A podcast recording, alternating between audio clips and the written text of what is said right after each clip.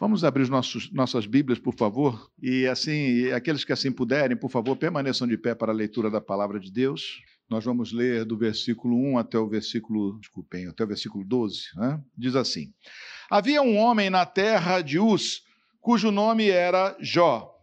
Este homem era íntegro e reto, e temia a Deus e se desviava do mal. Nasceram-lhe sete filhos e três filhas. Tinha sete mil ovelhas, três mil camelos, quinhentas juntas de boi e quinhentas jumentas. Também tinha muitíssima gente a seu serviço de maneira que este homem era o maior de todos os do Oriente. Os filhos dele iam às casas uns dos outros e faziam banquetes, cada um por sua vez, e mandavam convidar as suas três irmãs a comerem e beberem com eles. Quando se encerrava um ciclo de banquetes, Jó chamava os seus filhos e os santificava Levantava-se de madrugada e oferecia holocausto segundo o número de todos eles. Pois Jó pensava assim: talvez os meus filhos tenham pecado e blasfemado contra Deus em seu coração. Jó fazia isso continuamente. Num dia em que os filhos de Deus vieram apresentar-se diante do Senhor, veio também Satanás entre eles. Então o Senhor perguntou a Satanás: De onde você vem? Satanás respondeu ao Senhor de rodear a terra e passear por ela. E o Senhor disse a Satanás: Você reparou no meu servo Jó? Não há ninguém como ele na terra. Ele é um homem íntegro e reto, que teme a Deus e se desvia do mal. Então Satanás respondeu ao Senhor: Será que é sem motivo que Jó teme a Deus? Não é verdade que tu mesmo puseste uma cerca ao redor dele, da sua casa e de tudo o que ele tem? Abençoaste a obra de suas mãos e os seus bens se multiplicaram na terra. Mas estende a mão, estende a tua mão e toca em tudo o que ele tem, para ver se ele não blasfema contra ti na tua face. Então o Senhor disse a Satanás: Você pode fazer o que quiser com tudo o que ele tem, só não estenda a mão contra ele. Então Satanás saiu da presença do Senhor. Amém. Deus Santo, graças te damos, ao Senhor, pela tua palavra, porque ela é para nós, ó Senhor amado, fonte de vida, fonte inesgotável de sabedoria para viver. E obrigado ao Senhor amado, porque a nós, ó Senhor, nos foi dada a graça de sermos chamados à tua presença para ouvir de ti. Então, Deus Santo, em nome de Jesus, pelo teu Espírito, instrui-nos na tua palavra, Pai, para que nós não nos apoiemos em sabedoria humana, é, mas sim, ó Senhor amado, naquilo que desce do alto, da sabedoria que desce do alto para nós.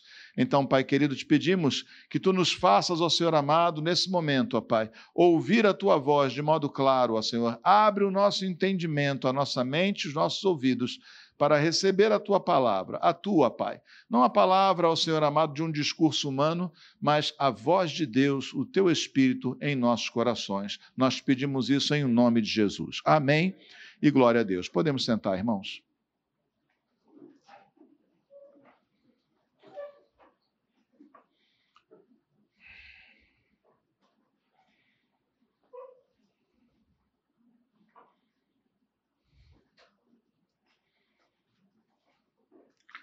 Quanta certeza você pode ter do dia de amanhã?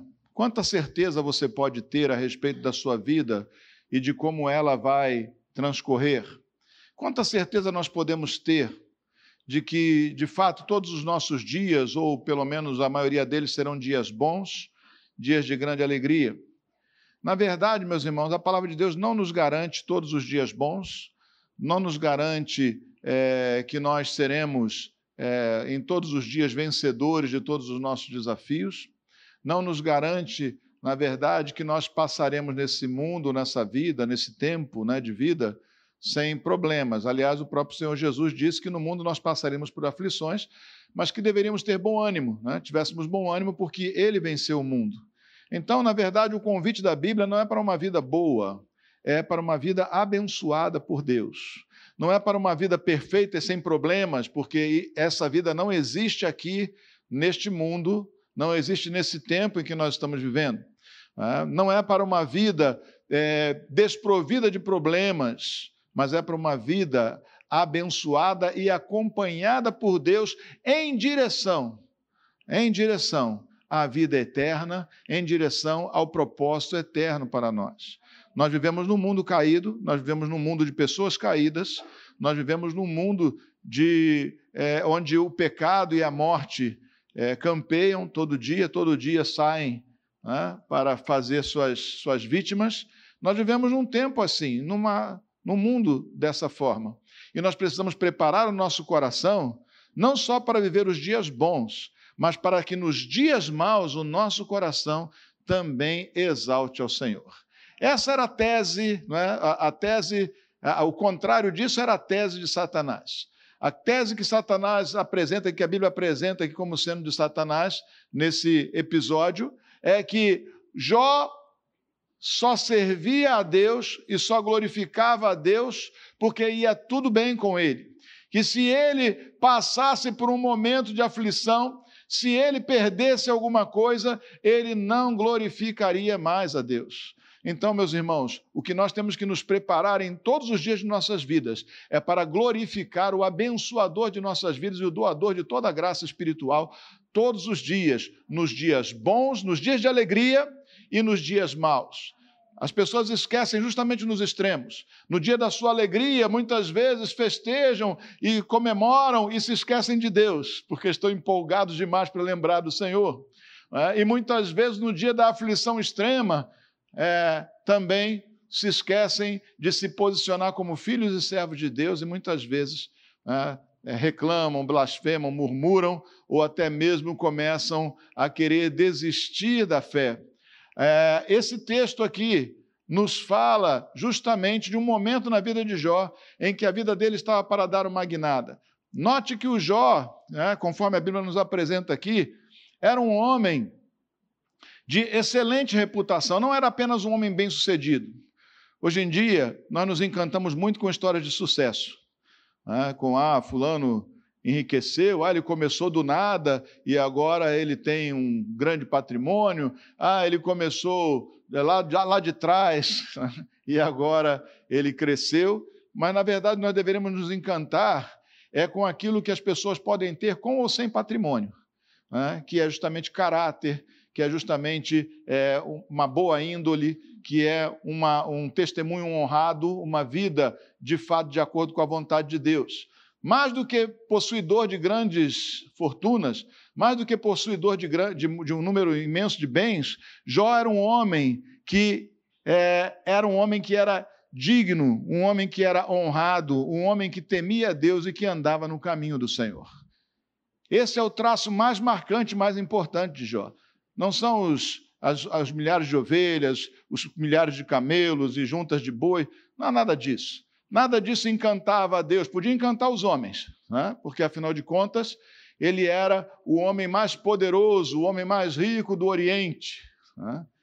E, obviamente, isso encantava as pessoas, mas o que encanta a Deus é um coração reto, é um coração que serve a Deus, é um coração que está preparado para amar, principalmente amar a Deus, mesmo na hora da dificuldade. Amém? Porque a vida vai preparar para, ou vai, é, em alguns momentos, ter para nós momentos difíceis, e nós temos que estar preparados para que, no momento difícil, o nosso coração né, esteja pronto para continuar adorando a Deus, servindo ao Senhor, glorificando a Ele e se alegrando com Ele, mesmo em meio à tribulação. Amém? Alegrar-se no Senhor não é coisa só para os dias bons. Alegrar-se no Senhor é principalmente para os dias maus, quando nós não temos alegrias externas, mas ainda assim podemos nos alegrar no Senhor, porque invariavelmente Ele é bom e o seu trabalho, a sua ação, a sua obra é em nosso favor. Amém? E aqui então nós temos uma família, o retrato de uma família é, amorosa, de uma família funcional. Né? De uma família que é, era conduzida segundo os princípios do reino de Deus. Não é apenas de Jó que esse texto fala, essa, essa parte inicial fala. Ela, ele nos mostra uma radiografia de uma família que internamente se amava, se relacionava, que era, obviamente, cuidada e pastoreada pelo seu representante maior, que era o patriarca, que era Jó, segundo o caminho do Senhor. Essa família é, mostra as marcas do que a fé, não só do seu pai, mas seguramente a deles também, é, produzia entre eles. Eles tinham prazer de estar juntos, eles tinham alegria de conviver juntos, eles tinham é, uma, uma dinâmica, né, uma dinâmica funcional na sua família, que era talvez a dinâmica que todos nós desejamos para a nossa. Quem não quer os seus filhos, né, os seus parentes, os, os, as pessoas da sua casa convivendo bem, convivendo com alegria, festejando a presença uns dos outros? Quem não quer essas coisas? Né? Quem não quer que isso aconteça de fato? É, mas é importante nós entendermos que nós precisamos investir e continuar investindo a vida toda nos relacionamentos, que nós não podemos desistir de ninguém, principalmente daqueles da nossa casa. Né?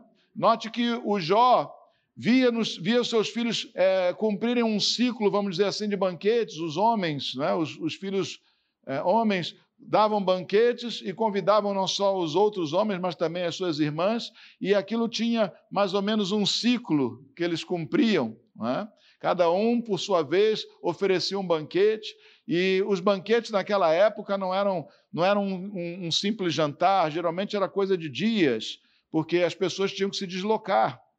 Né? Se o Jó tinha muito gado, os filhos dele também, obviamente, tinham muitas tarefas. Esse gado provavelmente não podia viver numa terra é, muito pequena, mas tinha que viver numa terra extensa, e para cuidar disso é necessário, então, um grande espaço Provavelmente seus filhos moravam até mesmo distantes uns dos outros, e certamente eles tinham que, é, é, ao dar esses banquetes, era passar, vamos dizer, um final de semana juntos, ou coisa parecida, como hoje em dia, né? Eventualmente nós podemos comparar dessa forma. E quando terminava esse ciclo de banquetes, o Jó santificava seus filhos. Vamos lá, uma primeira coisa aqui: todos nós desejamos ter uma família assim. Mas nem todos nós estamos dispostos a semear, investir, plantar e trabalhar por uma família para que a nossa família seja assim. Amém? Esse trabalho não é só um trabalho relacional. Esse trabalho é um trabalho também de relacionamento, de relacional no sentido com os homens, com as pessoas, mas é principalmente um trabalho de relacionamento com Deus. Note que ao final de cada ciclo desse, Jó santificava os seus filhos. Você tem buscado a santidade da sua família? Você tem, é, nós temos, né, vamos usar nós, nós temos de fato buscado santificar a nossa família. O que significa santificar a outro? Santificar a mim mesmo, eu sei. É? é deixar de pecar, não é isso? É andar na presença do Senhor, na verdade, em ordem oposta, né? andar na presença do Senhor e deixar de pecar. Isso mais ou menos resumiria o que significa santidade. Mas o que é santificar os demais? Santificar os demais é pregar a palavra de Deus, porque a palavra de Deus, ela liberta, ela purifica, ela santifica. Amém? É apresentar a palavra de Deus. É? Santificar é conduzir em oração, é conduzir as, o, o, todas as, as etapas de uma dinâmica familiar debaixo de oração. Não só a sua oração, mas instar, insistir que os outros também orem. Santificar-se, tem atos simples, sentar à mesa e fazer uma oração e agradecer a Deus mais do que pelo alimento. Não é aquela oração, Senhor, abençoe esse alimento em nome de Jesus, amém.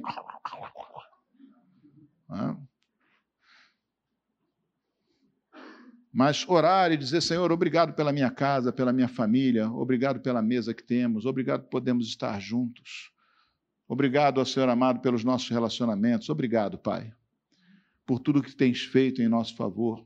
Santificar o outro, santificar a sua família, é conduzir ou buscar conduzir, ao menos apresentar e propor continuamente né, a visão do reino de Deus a palavra de Deus, a bênção de Deus, a graça de Deus, o testemunho de que Ele é bom. Amém? Eu posso e preciso santificar a minha casa. Nós podemos e precisamos santificar as nossas famílias. Meus irmãos, esse texto também nos fala a respeito da incerteza. Eu tenho certezas, e uma delas é que eu viverei, é? nós temos, espero que você tenha também, que viveremos com o Senhor para todo sempre, mas está posto num, num ponto futuro, num ponto indeterminado que eu não sei quando é que começa, sei que não acaba, mas sei quando é, não sei quando é que começa também. Então eu não sei ao longo da minha vida o que será. Gente boa, gente esforçada, crentes sinceros, homens devotos, mulheres devotas, gente com uma família abençoada também passa por lutas. E aí eu queria fazer uma pergunta é, para a gente pensar e remoer um pouco sobre isso. Você tem se dado pela sua família? Você tem verdadeiramente investido na sua casa? Você tem procurado promover o amor de Deus na sua casa, o perdão, a conciliação, um bom caminhar no seu lar? Você planeja fazer isso no futuro? Porque você não sabe, você não sabe o que vai ser do seu amanhã. Você acha que a sua vida toda vai ser boa? Tomara. Tomara que os seus dias, nos seus dias você não passe por nada de tão drástico, mas você não está garantido. Você não está garantido. A palavra de Deus não te garante vacina contra os, as, os problemas e as lutas dessa vida. Não nos garante. Então eu preciso semear todos os dias para que eu tenha boas colheitas. Amém? Você tem cuidado da sua família, da sua casa? Quando eu era quando eu era jovem, era adolescente, eu, eu fui convertido ao Senhor aos 20 anos. É, eu acho que muitos adolescentes são assim. Eu passei a adolescência toda brigando com os meus pais. A gente entra numa fase de rebeldia, começa a querer fazer as coisas do nosso próprio jeito. Né? E não eram brigas. Com meu pai, eu brigava por política, brigava por ecologia, brigava por um monte de coisa. Meu pai era diretor de uma fábrica poluidora, né? uma fábrica de celulose, né? de papel, desculpe. Usava muita química. Então era. Né? Era o, era o herói da sociedade lutando contra o grande capitalista. Pobre do meu pai. é. Hoje eu sei que ele estava certo, em parte. Com a minha mãe, era para as coisas do dia a dia, mas o dia quando eu, quando eu me converti, não passou muito tempo, me deu um, um estalo na cabeça. De repente, um dia, eu, eu acordei com uma, uma percepção nova e diferente. Eu disse: Eu estou perdendo tempo brigando com aqueles que me amam.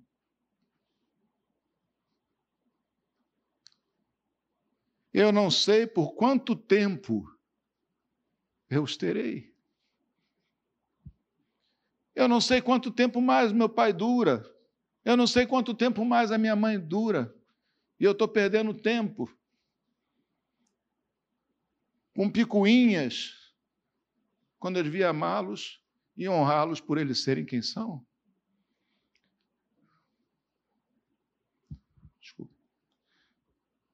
Eu perdi meu pai aos 36 anos.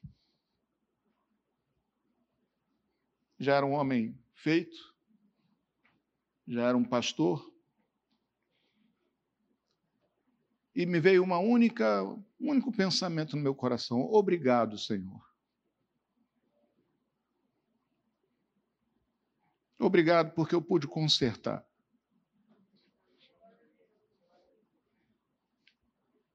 Obrigado porque eu tive pai. Até eu mesmo ser um homem feito. Obrigado, Senhor, porque eu não tenho drama de consciência. Eu fiz o que eu podia fazer.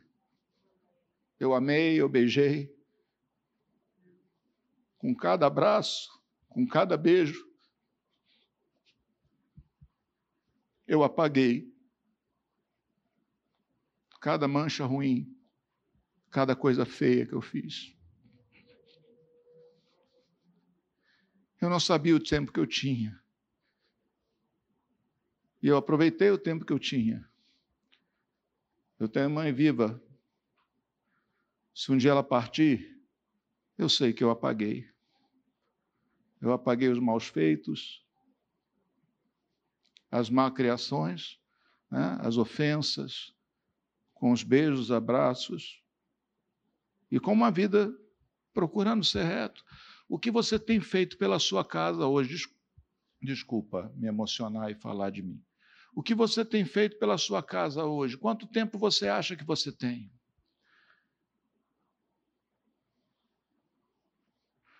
Quanto tempo ainda te resta para amar? Quanto tempo ainda te resta para beijar, abraçar, ensinar, santificar a sua família? Quanto tempo você tem? Você não tem garantia. Jó orava pelos seus filhos, abençoava seus filhos, Deus abençoava sua casa, quando Satanás reivindicou diante de Deus. Disse: Olha, se ele só te obedece, ele só anda contigo, ele só glorifica o teu nome, porque vai tudo bem, tu cercas ele, tu proteges ele, fazes tudo por ele. E ele, então, não tem motivo, mas tira dele alguma coisa e vai ver se ele logo, logo não blasfema, não reclama, não murmura contra ti. Quanto é preciso que você perca para que você murmure contra o Senhor? Espero que você esteja pronto para perder tudo e ainda assim dizer: Deus dá, Deus tira, louvado seja Deus. Amém? Nós temos que estar prontos para perder tudo e ainda assim glorificar o Senhor. O diabo foi à presença de Deus e Deus disse: então, ok, você pode tocar nas coisas, em tudo que Jó tem, só não toque nele. Um ensinamento bíblico aqui para nós que é importante nós entendermos. O diabo não faz o que quer ele faz o que Deus lhe permite fazer. Não existe caos, desordem, não existe rebelião, ou seja, algo à revelia de Deus. Deus está no controle de todas as coisas o tempo todo, em todo lugar e em todas as vidas, não do crente e do ímpio também. Deus está no controle de todas as coisas. Tudo que nos sucede ainda que tenha sido mal, nos pareça mal, foi, no mínimo, peneirado, crivado e permitido por Deus. Ele é o Senhor de todas as coisas. E a boa notícia de saber disso é que podemos recorrer a Ele. Que podemos, que nós temos por meio de Cristo acesso direto àquele que manda em todas as coisas. E a palavra de Deus diz lá em Romanos capítulo 8, versículo 28, né? todas as coisas cooperam para o bem daqueles que amam a Deus, daqueles que são chamados segundo o seu propósito.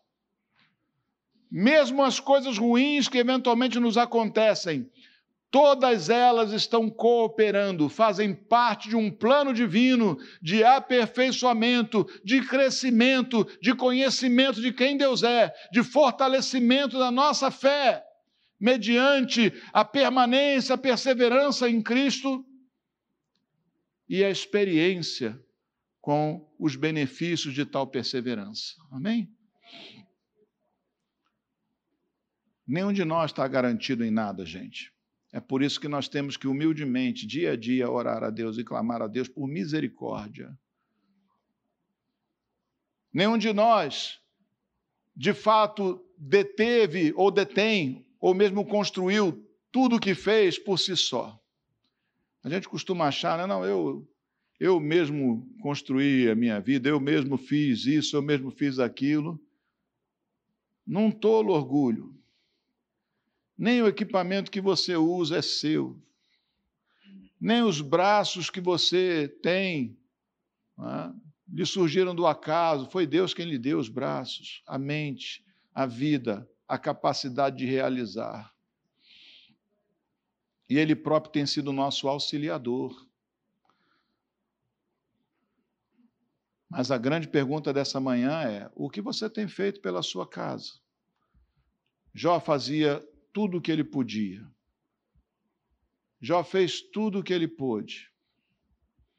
Jó deu o seu melhor. Jó intercedia até mesmo por pecados ocultos dos seus filhos, se porventura eles blasfemaram no coração. Jó era detalhista nos seus cuidados. E certamente os seus cuidados não foram vãos. Quando nós fazemos qualquer coisa em nome de Deus, como obra de Deus, com o propósito de glorificar a Deus, com os propósitos que são da vontade de Deus, tudo que nós fazemos tem valor e nada é vão. Amém? Nenhum esforço foi vão. Jó apresentou a sua família, ou desculpa, apresentou Deus à sua família. Jó ensinou e criou seus filhos nesse caminho. Certamente contaram com a misericórdia e com a graça de Deus, mesmo na sua na sua morte. A sua palavra nunca vai ser vã na sua casa. Prega, porque se a sua família se levanta contra, se eles reclamam, ainda assim eles estão ouvindo. Ainda assim eles estão ouvindo e no coração deles está sendo registrado aquele ato soberano, porque a pregação da palavra, meus irmãos, não é para produzir convencimento. Quem convence é o Senhor, é o Espírito Santo. A pregação da palavra é para afirmar, né, é para proclamar aquilo que Deus quer que seja proclamado, declarado. Amém? O convencer é trabalho do Senhor. Quando você for falar, quando você for pregar, esmere-se, pense, prepare-se. Né? Escolha a mesmo o melhor caminho, as melhores palavras, a melhor ocasião. Né? Faça tudo isso apenas para pôr a palavra como um carimbo no coração do outro, né? para colocar a palavra na, vamos dizer, na prateleira da biblioteca de informações do outro. Agora, quem faz saltar o livro certo na hora certa é o Senhor. Amém? Mas é nosso dever proclamar. Nós não sabemos quanto tempo nós temos. A palavra de Deus diz que, ao final de tudo, lá no livro de Jó, ao final de tudo, né, Deus o abençoou, Jó, muitas vezes mais, mais ainda do que tinha abençoado antes. Né. Ou seja, Jó reconheceu que Deus esteve com ele e Jó reconheceu a bênção de Deus na sua vida muito maior. É duro a gente olhar e perceber que perdeu um filho, perceber que perdeu talvez prematuramente alguém, ao menos aos, aos nossos olhos, prematuramente, né? alguém querido e amado. Mas eu tenho que ter confiança que o plano de Deus é mais do que terreno, ele é eterno. Amém? E a palavra de Deus não volta vazia sem antes produzir o efeito para o qual foi proferida. Mas é urgente que ela seja proferida. Amém? Que nós possamos ser como Jó, íntegros, como diz aqui a palavra do Senhor. Cuidando de nós mesmos, sendo íntegros, desculpem, sendo corretos, íntegros, homens que andam na verdade, que andam com obediência. Que nós possamos fazer da nossa casa um lugar onde essa palavra, essa obediência, essa integridade é anunciada. Que nós possamos de fato santificar os nossos filhos. Que nós preparemos o nosso coração para o dia mau. Existem dias maus, alguns são péssimos. Existem existirão em nossas vidas. Momentos difíceis, que o nosso coração esteja pronto para os momentos difíceis. Que o nosso coração esteja pronto para os momentos bons também. Porque é aí que muita gente se engana também. Jó estava pronto, não só para a festa, no dia da festa dos seus filhos, das celebrações, Jó chamava os seus filhos para santificá-los após aquele período. Ele não se empolgava, dizia: Ah, está tudo muito bem na minha família, eu vou fazer outras coisas, eu não preciso me preocupar, eu tenho ótimos filhos. Não. Mesmo eles tendo celebrado o amor, a família deles, né, Jó chamava cada um deles ao final daquele ciclo e oferecia sacrifícios em favor deles, os santificava. Então, é, seja íntegro, seja pregador da verdade, seja alguém que honra a palavra de Deus, que anda em obediência, tanto no dia bom como no, e prepare-se para o dia mau. Para que você possa, tanto no dia bom como no dia mau, ser a mesma pessoa é? em que Deus reparou. É? Não há ninguém como ele na terra, era o que dizia Deus a respeito de Jó. Ele é um homem íntegro e reto, que teme a Deus e se desvia do mal. Você é íntegro ou íntegra? É reto? Teme a Deus? Se desvia do mal? Eu acho que a palavra mais difícil de entender aqui é íntegro, né? Integridade quer dizer ser inteiro. Você é inteiramente uma coisa só.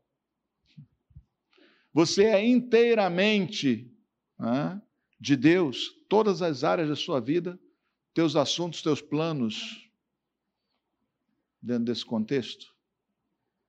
Íntegro é isso, é ter em si todas as propriedades. Aí eu vou perguntar para você de novo, porque eu tenho que perguntar para mim todo dia: você é íntegro? Você de fato serve de, com tudo que você tem? Tudo em você serve ao Senhor? Provavelmente você vai encontrar áreas nebulosas ou áreas desintegradas. E o que você tem que fazer com elas é pedir perdão a Deus, santificar-se. É? E sabendo das possibilidades da sua família, santifique a sua casa. Cuide dos seus parentes, cuide dos seus familiares você não sabe se você os terá pela vida toda. Você não sabe quem vai primeiro. Todo pai toda mãe espera morrer antes dos seus filhos. Mas nenhum de nós está garantido disso. Todo mundo espera que a morte virá quando ele estiver bem velhinho.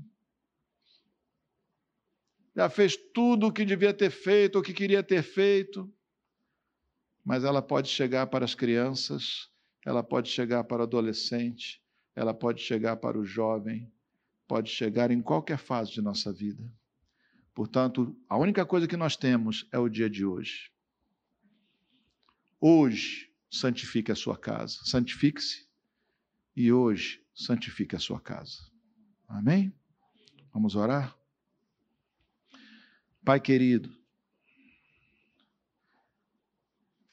Muitas vezes, ó Senhor, tendo nós essa capacidade humana de projetar lá na frente, de imaginar coisas, de até mesmo, ó Senhor amado, formar, que é o que diz imaginar, não é? Formar, formar imagens sobre o nosso futuro, imaginar coisas que estão ainda distantes. Muitas vezes, ó Senhor amado, imaginamos essas coisas e começamos a nos esquecer que não temos garantia de que estaremos lá de que estaremos no futuro que tanto planejamos. Então, Deus Santo, em nome de Jesus, dá-nos um coração, ó Pai, ciente e alerta para isso. Que o dia que nós temos é esse, o dia que o Senhor nos deu. E que nele, ó Senhor amado, devemos estar prontos, preparados, nos preparar a cada dia, examinando o nosso coração examinando a nossa casa, olhando com detença, pedindo a Ti discernimento sobre os nossos familiares. Para que possamos, ó Senhor amado, santificar a nossa casa, enchê-la com a Tua presença, Senhor. Ajuda-nos, ó Senhor amado. Nós não podemos santificar se antes não formos santos. Não podemos, ó Senhor amado, querer para o outro se antes não tivermos recebido para nós mesmos. Não podemos, ó Senhor amado, tirar o argueiro do olho do outro sem antes tirar a trave que está no nosso próximo, no nosso próprio. Então, Deus Santo, santifica-nos, ó Pai. Que nós sejamos íntegros, ó Senhor amado. Não segundo o que o mundo pensa sobre integridade, mas segundo o que a tua palavra declara. Que nós sejamos íntegros, filhos de Deus, íntegros em cumprir a tua vontade e o nosso papel na vida que tu nos deste. Ajuda-nos, Senhor, porque isso não nos é natural, ó Deus, que nós possamos atentar para esse fato. Não temos garantias do amanhã. Temos garantia por promessa do porvir, lá mais adiante. Mas não temos garantia do nosso amanhã. Então, Senhor, que hoje, para cada um de nós, seja o dia. Que hoje seja o dia, ó Pai amado, de santificar a nossa casa, de andar diante de Ti de modo íntegro, reto, mas também de santificar a nossa casa, Pai. Abençoa a nossa casa, Pai. Abençoa a nossa família, Pai. Dá-nos voz para pregar a Tua palavra dentro da nossa casa. Dá-nos, ó Senhor amado, discernimento, ó Pai, para perceber as estratégias de Satanás. Discernimento para perceber, ó Senhor amado, muitas vezes o que está oculto por trás das ações. Dá-nos discernimento, Pai. Abre os nossos olhos espirituais. Para que nós vejamos além, ó Senhor, das palavras e das atitudes coreografadas que muitas vezes são feitas diante de nós. Ajude-nos, Senhor, a ter olhos que veem como tu vês, que veem o coração, para que assim, ó Senhor amado, a nossa eficácia e a eficácia da nossa oração só cresça, ó Pai. A eficácia da nossa pregação só cresça, ó Deus Lança fora da nossa casa, ó Senhor amado, todo espírito contrário, ó Pai. Todo espírito de desagregação, todo espírito de rebeldia, todo espírito, ó Senhor amado, que tenta implantar frieza, distanciamento,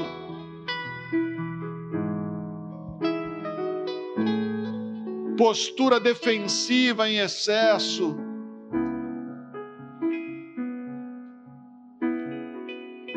Todo espírito imundo saia da nossa casa em nome de Jesus.